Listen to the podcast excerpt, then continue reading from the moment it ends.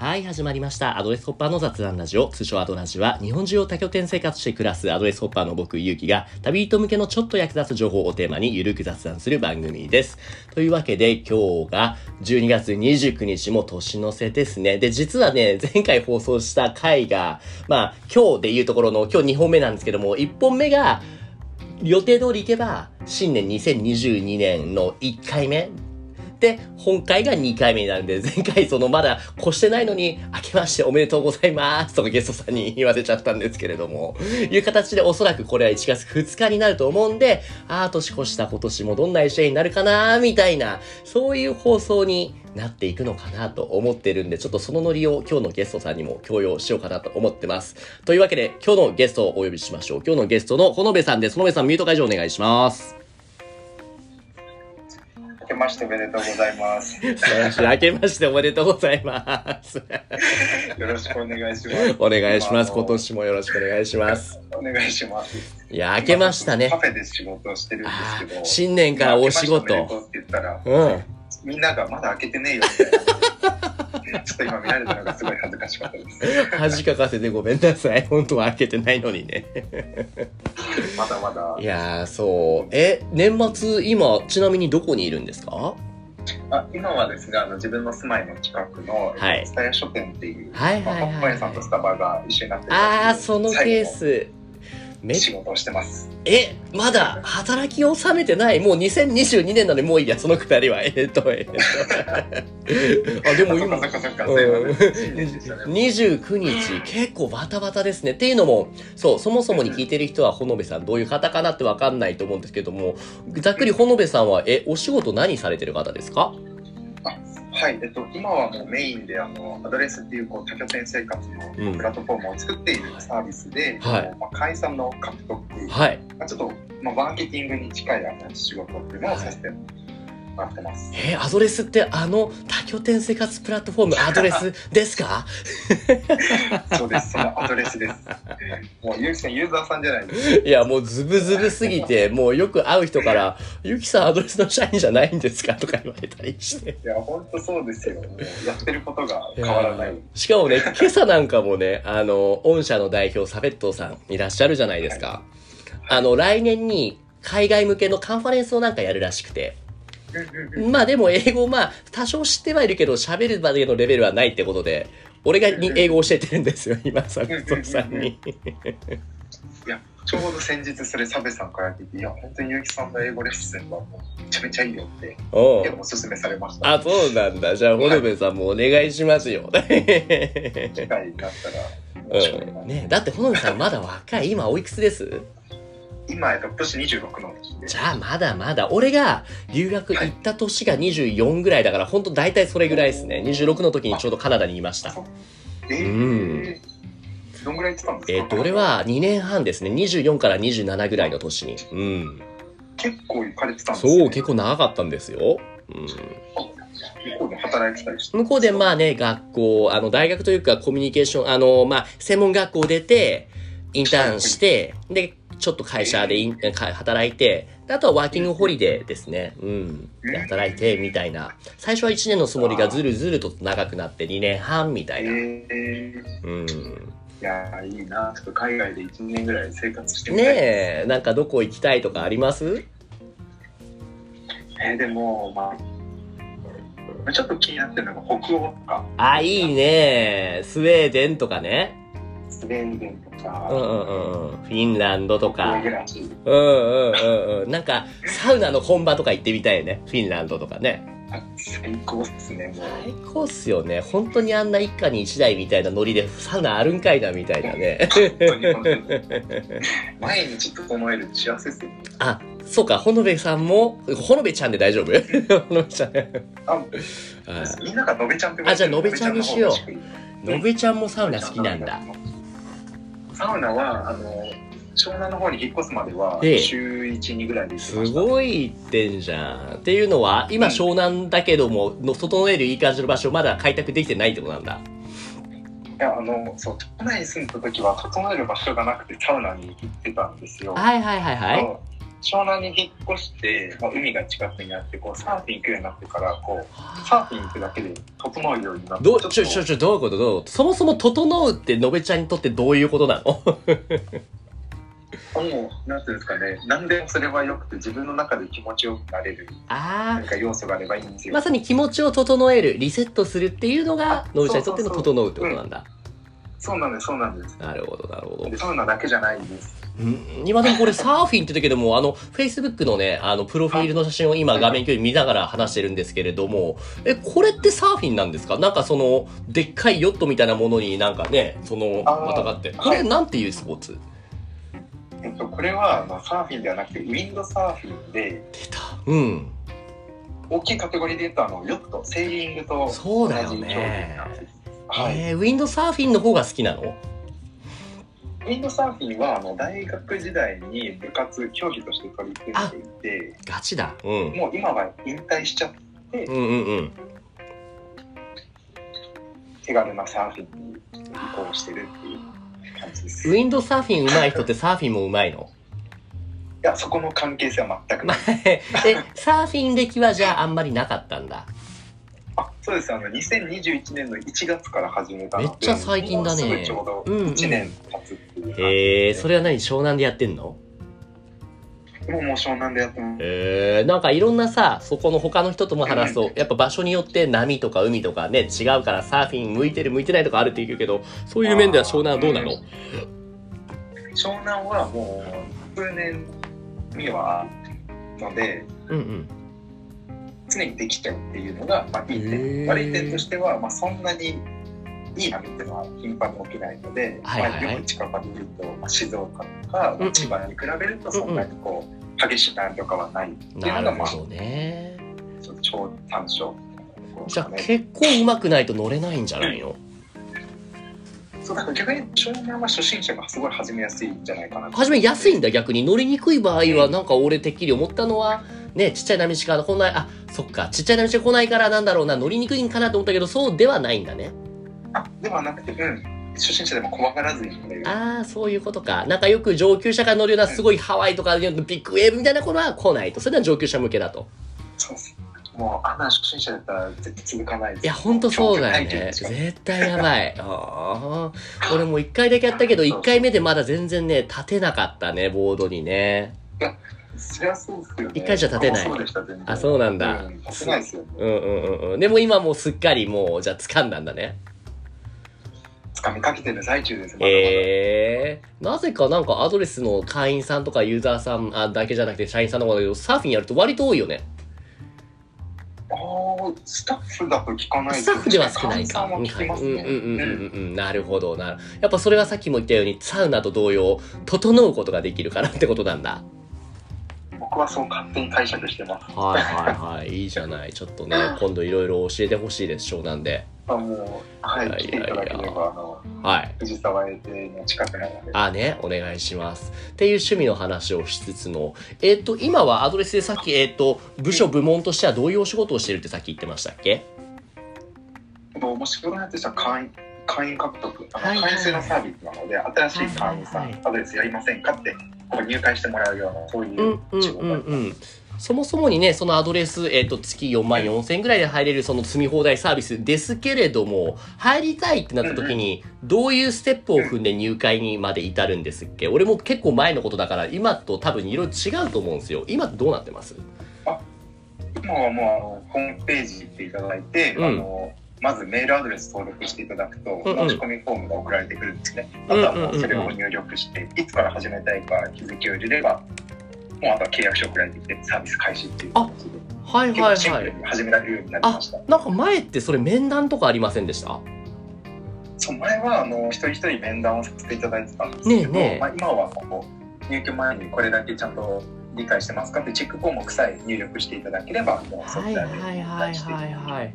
ちなみに面談やっていた時も、ほのべちゃんはスタッフ担当はしてました、うんうんあ、してました、してました。はいはいはい。で、今それが全くなくなって、正味どうです？その面談やっていた時と、今やってない時とで比べて、まあなんだろう、会員さんの中の変化であったり、あるいは逆にその内部、アドレスさんの中で結構こういう、まあもちろん楽になったっていうのはあると思うんですけれども、なんかこういうところが変わったっていうのは思うところあります？ああ、そうですね。ちょっとその、最近その面談がなくなったっていう、あの、取り組みが始まったので、まだそのはい誘拐後の変化っていうところはわからないんですけど、ほんと最近なんだ。はい。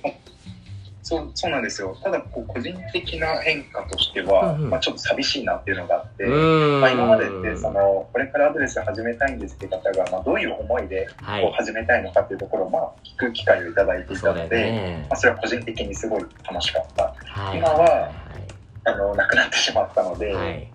まあ、ある意味機械的にあの、まあ、みんなが入会できるそれはまあユーザーさんにとってメリットはあるんですけど、まあ、当時の僕としてはどんな方が今入会されてるのかなっていうのが見えづらいので、寂しいなっていうのは個人的にはありますね。なんかそれこそ誰にでもってやっちゃうと人によっては登録したけど全く使わないでそれによってね、まあ損したって言い方もあれだけれどもマッチしないっていうこともミスマッチの可能性もゼロではないですもんね。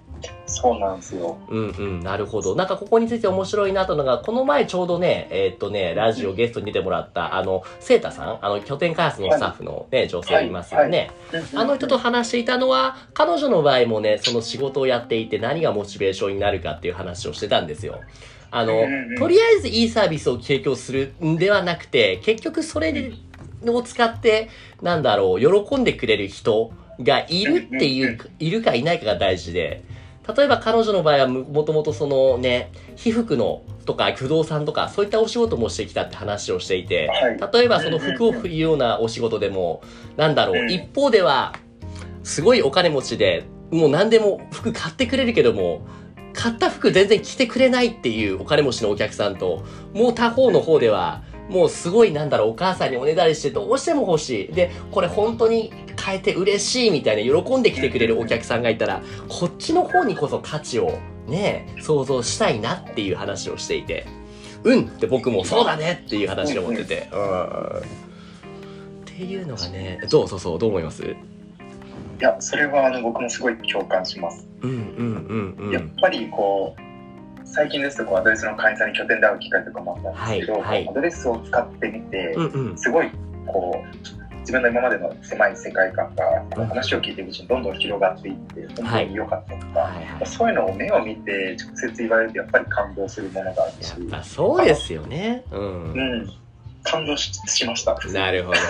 結局自分のやっていることが世の中のどこの誰の役に立ってるかっていうか分かるだけでだいぶモチベーションって働く意欲って湧きますよね。いやもう本当にそうですうんね。そこがなんか全てかなって今はねえ。で、で言うと、そののべちゃん自身、今、そのアドレスのね、その、はい。えっと、ごめんなさい、えっと、コミュニティじゃなくて、その入会時のサポートみたいなね、部門のお仕事をしてますけど、それまでってキャリア的にはどういうことをしてきたんですか？それまではあの大学卒業した後にあの転職メディアを運営しているあのパーソルっていう会社に出た、パーソル。はいはい。同大手じゃないですか。はいはいはいはい。入りまして、うんうんうんうんでまあとりあえず営業やっとくかみたいな形で、うんうんゴリゴリの広告営業をうわほぼ同じ。俺も広告代理店で、まあ、広告営業どっちかと運用の方だったかな。俺、その広告代理店で働いていたので。そうそうそ僕はもうあの法人営業ではい。人事さん相手にあ、そう。ルータの、はい、商材をそっか。仕事をしてました。すごい。俺も広告運用やった後に、あとはそのマーケティングツールを法人に対して営業してるお仕事も同じ会社でやっていたから、だから多分そうね、ね。近しいだろうね。思っていたこととして俺、近いと思う。ね、俺はこう思ってました。やっぱり結局、その、すごい大きなお金は動くけれども、うんなんだろう、うん全然やった気にならないんだよね。イメージが湧かないんだよね。あのすそうです。あの僕が辞めた理由はそこうでした、ん、うん、うん。はいやっぱそれかななるほど、なるほど。じゃあ、のべちゃんの場合も、広告営業、法人営業を経て、え、その後すぐにこのアドレスですか？あえっとすぐにではないんですけど、はいそもそもそのパーセルキャリーに行った時に、うんあのアドレスのクラファンで、あのまあ、こういうサービスが生まれるっていうのをうんうん。なんかの記事で読んでいて、はいはいはい。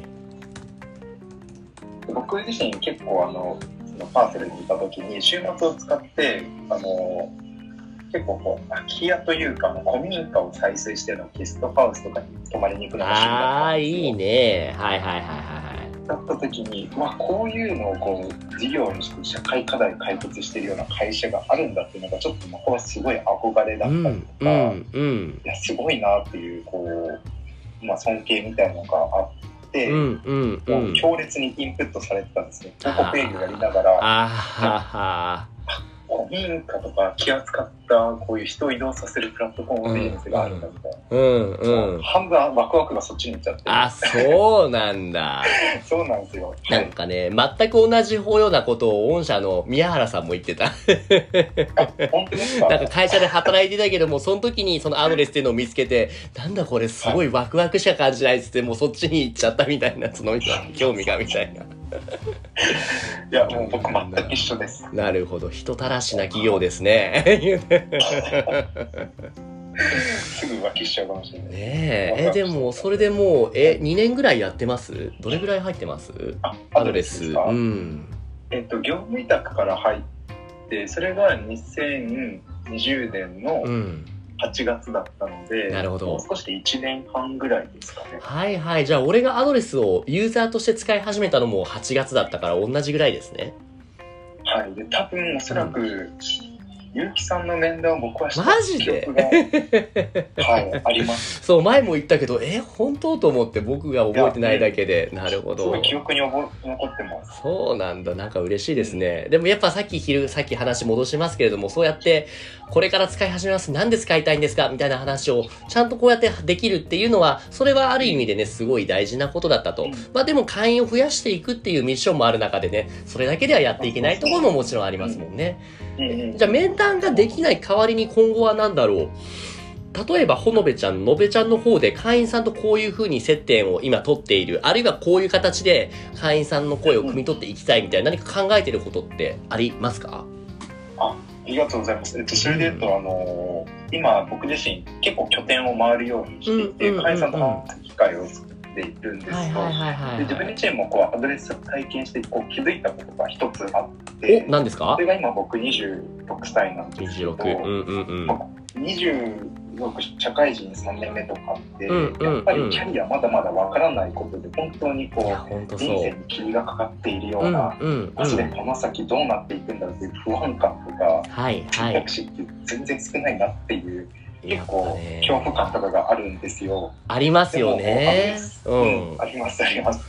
でもアドレスを使うとやっぱりなんか自分の人生の軸があるような方とか、はいあといろんな仕事バックグラウンドを持ってる方と話す機会があって、はいはい。こういう生き方もあるんだとか、なるほどあこんな働き方できるんだとか、あうんうん。こういう仕事ってあるんだとか、うん新しいうんうん生の情報とかすごい入ってきて、なるほど。結構けど、えー人生のこう方向性とかが広がっていくイメージがあって、それはすごいうんうん20代には価値があることかなって個人的には今思っていていいですね。じゃあメインの、その、こういう人たちにこそ使ってほしいっていうのは、な、な、どれぐらいの年齢の人になるんですか？ターゲットというかね。そこで言うと、まあ、僕がっていう視点で言うとやっぱり20代の人には一回でも使ってほしいなっていうのはなるほど。特なるほど。キャリアで悩んでる方とかそう人生で悩んでる方とかなるほど。言ってしまえば、じゃあ、とりあえず若い、例えば10代後半とかっていうのも、それもいいけれども、なんか今の話を聞いてると、一回社会に出てみて、働いてみたけれども、うんなんか違うであったり、本当にこれでいいのか、みたいな、大体そうだな、新卒後の24、5とか、それこそのべちゃん6とか、25半ぐらいまでの30以下ぐらいが、って形なのかな。そうですねまあ一つはもう30以降の方の悩みが僕は分からないのでああ、まあまあまあね、まあね。うんうんうん。そう変わらないと思うけどね。俺今32だけど、わかんない。いやでもまあそこはうんまだ僕には見えていないところなので、なるほど、なるほど。そうなんですか。じゃあそうそういった、まあ言ったら U30、アンダー30アンダー30ですねに対して、え、何かどういう、なんかなんか発信していきたいとか、すでにやってるとかっていうのはあるんです？あまだやってはないんですけど、ちょっと来年、まあ、1月、そうですね、こう新年からですね、はいあの実際にアドレスの会員さんに、うん。まなんかこう、ダッシュしていますかとか、うんうん。なんかこう、どういう、なんかこう、生き方をされているいるのかっていうのを、はい。普通に対談形式で聞いていって、ああいいじゃないです僕としてはか伝えたいこととしては、アドレスのコミュニティってこんな面白い人たちぱいいるんだぜって、うん。アドレスに入ると、こういう人たちとこう出会える可能性っていうのがあるんだよみたいな、うん。そういうのをちょっと伝えたいなと思っていて、やっぱねなんかもう僕はアドレスはちょっと本屋さんに近い。アドレスは本屋さんどういうことですか？なんかあのよくなんかこう悩みとかこういうの知りたいなと思ってこう本屋さんとかに行くじゃないですか。僕は行くんですよ。うんうん。でこうブラブラしながらこうたまたま見つかる本とかそこからなんかヒントを得られるってあるじゃないですか。ありますねなんかそれとちょっと近いかなと思っててなんかこうちょっと自分の中でモヤモヤとかがある時にアドレスでたまたま出会った人の話を聞いてこう、うんうん。あこれかみたいなヒントが見つかるとか。あちょっと偶発的な出会いみたいな、うんなんかそんなのがある場所かなと思っていて。あなるほど。それもじゃあ自分で学ぶだけじゃなくてそれを見た人が同じように20代後半20代ぐらいの人たちの一つの指針になるような何かものがあれあればいいかなって思ってるとうんうん、そうですね。だからこう、うん本屋に行くようにアドレスも使ってるしね、みたいな。いやーめっちゃいいっすねいやねえポッドキャストポッドキャストいいじゃんポッドキャストでもポッドキャストやりますかもう。ねえすごいね2022年はチャレンジの年にしたいと思ってるのでいいと思いますよ。音声配信ってね、記事とかと比べて編集の手間がすごいかかんないから俺は楽だなって思ってるんですよ。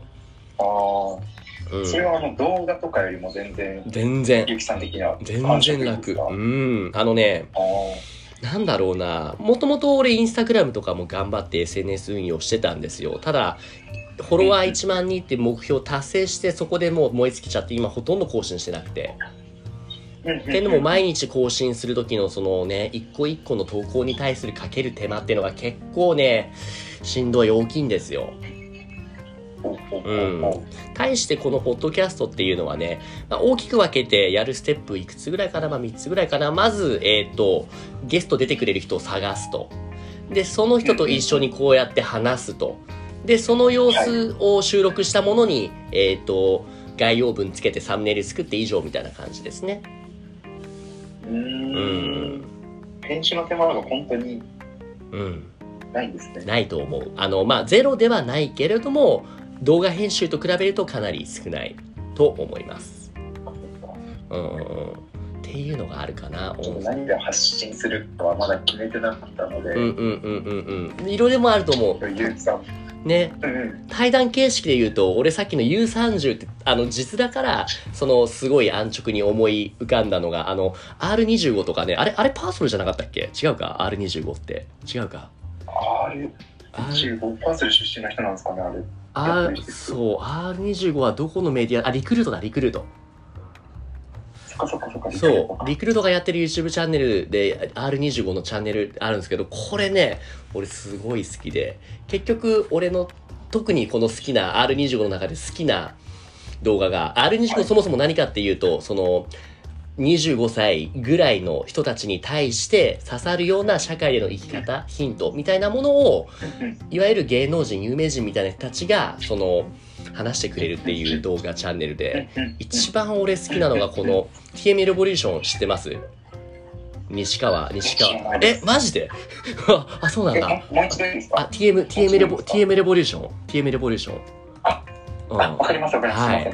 全然全然全然よかった、はい現ジェネレーションギャップ感じちゃうところだった。危ない危ない。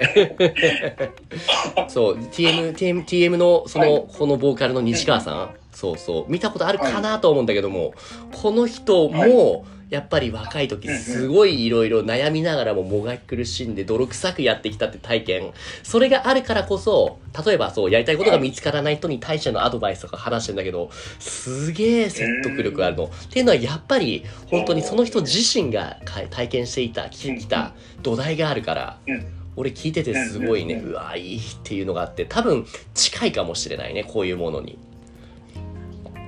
早速今日ゆうきさんからいろいろ教えてもらったので見たいと思います。ぜひぜひ。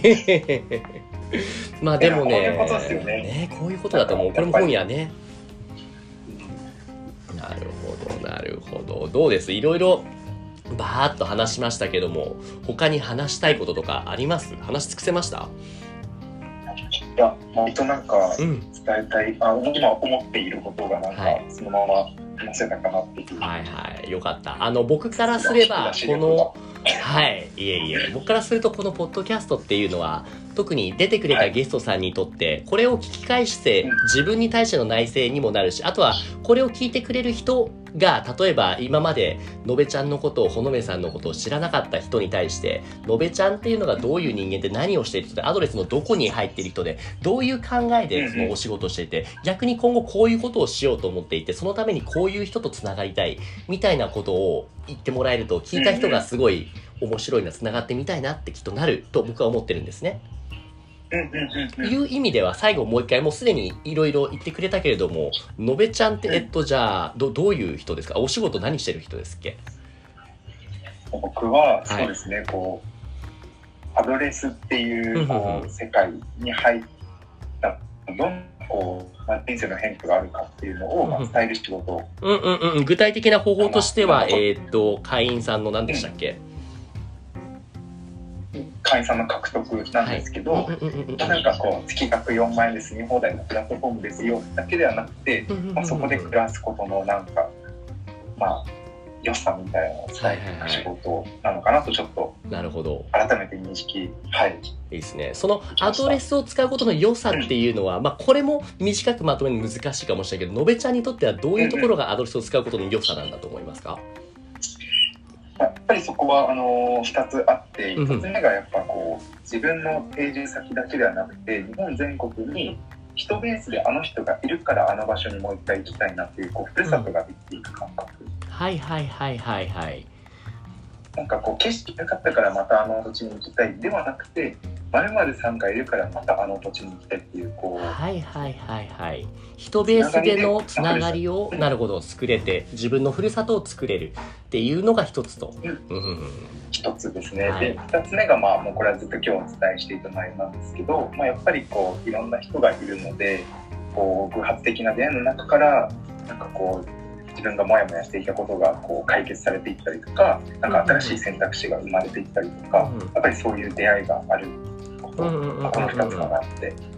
なるほどね。偶発的な出会いの中で悩みを解決したり、新しいはい出会いに、新しい、えー、と選択肢に出会うことができると。選択肢、